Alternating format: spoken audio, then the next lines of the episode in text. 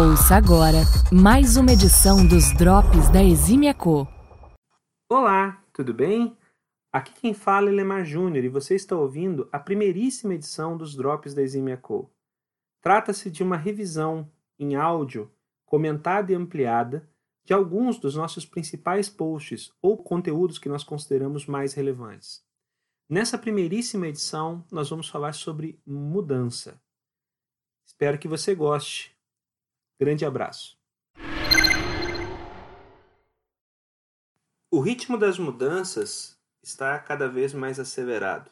Isso não é verdade somente para as empresas, mas também é verdade para o dia a dia das pessoas. A forma como nós compramos, a forma como nós é, nos locomovemos, a forma como a gente é, é, compartilha novidades, tudo isso tem mudado e mudado em um ritmo muito, muito, muito veloz. O incrível também é que não há sinais de que esse ritmo da mudança diminua.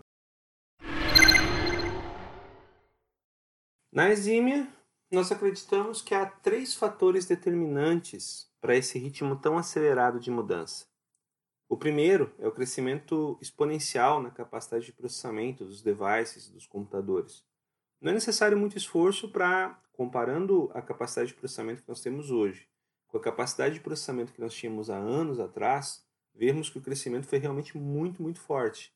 É, a nuvem chegou para mudar o jogo.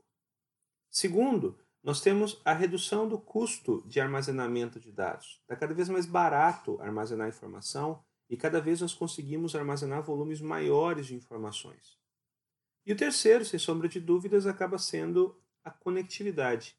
Nós nunca estivemos tão conectados e essa conectividade em si gera uma série de oportunidades novas que nós não considerávamos há anos atrás.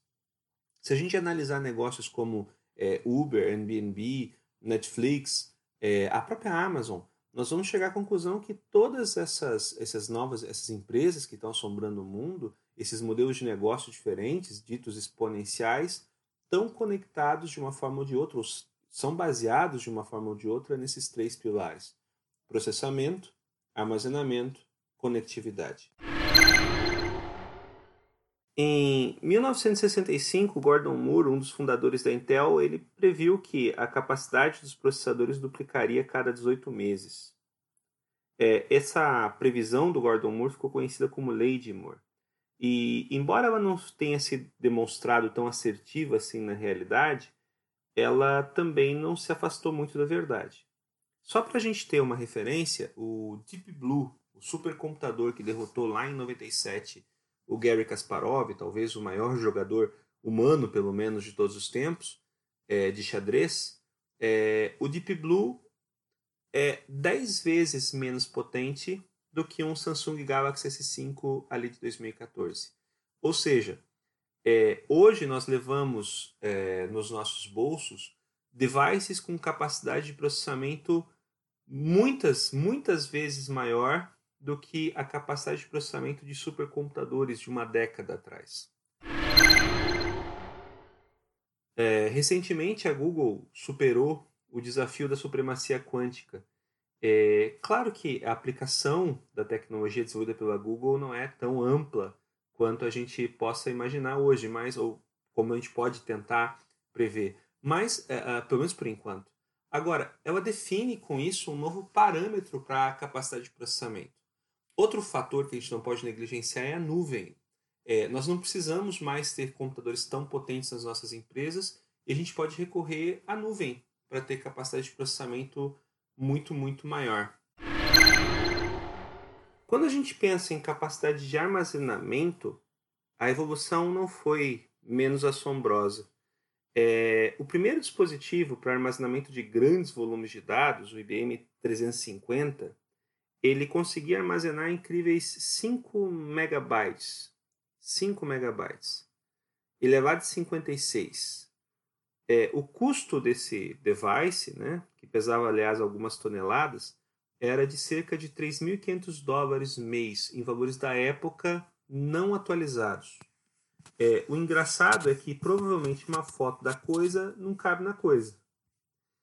Agora, em 2019, ano passado, em 2019, já era possível comprar é, unidades de armazenamento de 8 terabytes, mais de um milhão de vezes maior, capacidade maior do que do IBM 350 por apenas, e aqui eu estou colocando grandes aspas, né, 195 dólares.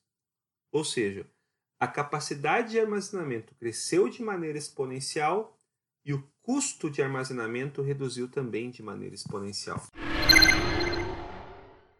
Sob a perspectiva da conectividade, a mudança não é menos assombrosa. É, todos os dias, centenas de milhares de pessoas acessam a internet pela primeira vez. É, em países desenvolvidos, mais de 80% das, da população já acessa a internet regularmente.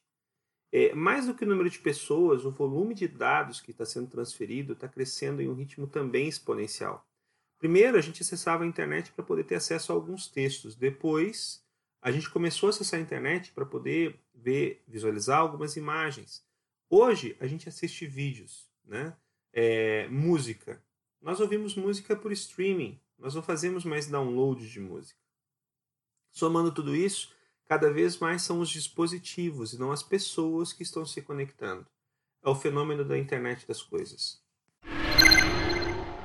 Além de não haverem sinais na, na, de redução né, da evolução da capacidade de processamento, armazenamento e conectividade, é, uma série de é, fatores independentes, mais fundamentados nesses três pilares, vem emergindo no dia a dia. É, um bom exemplo é a inteligência artificial. A, a gente já reconhece o impacto das inteligências artificiais nos negócios e, novamente, obviamente, na vida das pessoas. Todos os conceitos de inteligência artificial, boa parte deles, aliás, é, eles já foram desenvolvidos há décadas, mas agora, com a capacidade de processamento, armazenamento e conectividade que nós temos hoje, é, eles se transformam eles se potencializam, né? ficam viáveis e se potencializam. É, um outro bom exemplo é a impressão 3D. Né? Uh, você, nós já superamos a fase em que a impressão 3D era uma dúvida. Né? A impressão 3D hoje é quase uma certeza. Então, talvez a gente veja cada vez menos transporte de coisas e cada vez mais transporte de bits e bytes. Pensando isso sobre o impacto das pessoas, ele, ele é óbvio. Né? Peças de reposição, por exemplo, que precisavam ser produzidas, transportadas, armazenadas, é, com prazos elásticos, né? caso você precisasse de uma peça que fosse rara, enfim, peça de reposição, agora elas podem ser impressas. Né? As empresas não vão mais ganhar dinheiro transportando e vendendo coisas. O modelo de negócios vai ser transportar e vender bits e bytes. Novamente, processamento, armazenamento, conectividade. Todo esse ritmo acelerado no crescimento é, da capacidade de processamento, de armazenamento e conectividade e das tecnologias derivadas, é, ele tem feito surgir modelos de negócio ditos exponenciais. A gente conhece empresas como Spotify, Netflix, Uber, Airbnb, é, por que não Alipay agora é, Ents, né? Todas essas são empresas que chegaram a valores de mercado, influência de mercado é, em tempos muito, muito menores do que a indústria estava acostumada a reconhecer. A Tesla, por exemplo, que é uma empresa de tecnologia, evidentemente, ela já ultrapassou é, o valor de mercado da Ford é, nos Estados Unidos, tem mais do que o dobro de valor da Ford. Aliás, ela sozinha é maior que a Ford e a GM juntas. E recentemente ela ultrapassou a Volkswagen, que é outra gigante.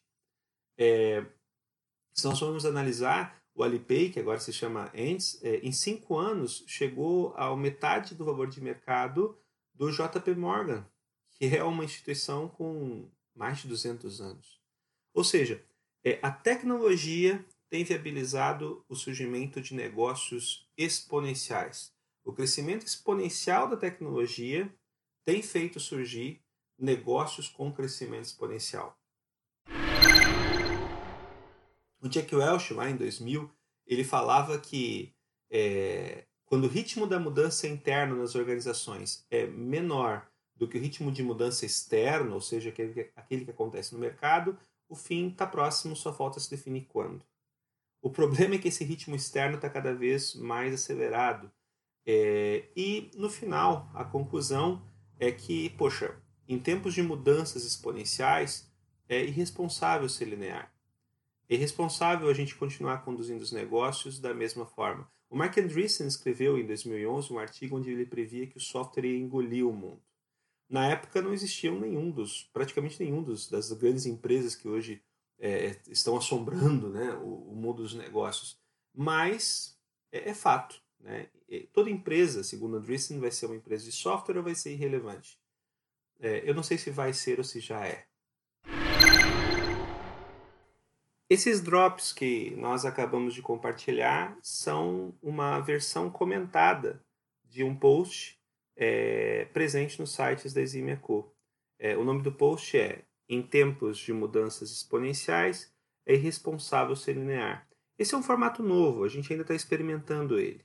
É, nós adoraríamos receber feedbacks é, e suas considerações a respeito desse novo formato. Até a próxima! Você acabou de conferir mais uma edição dos Drops da Exímia Co.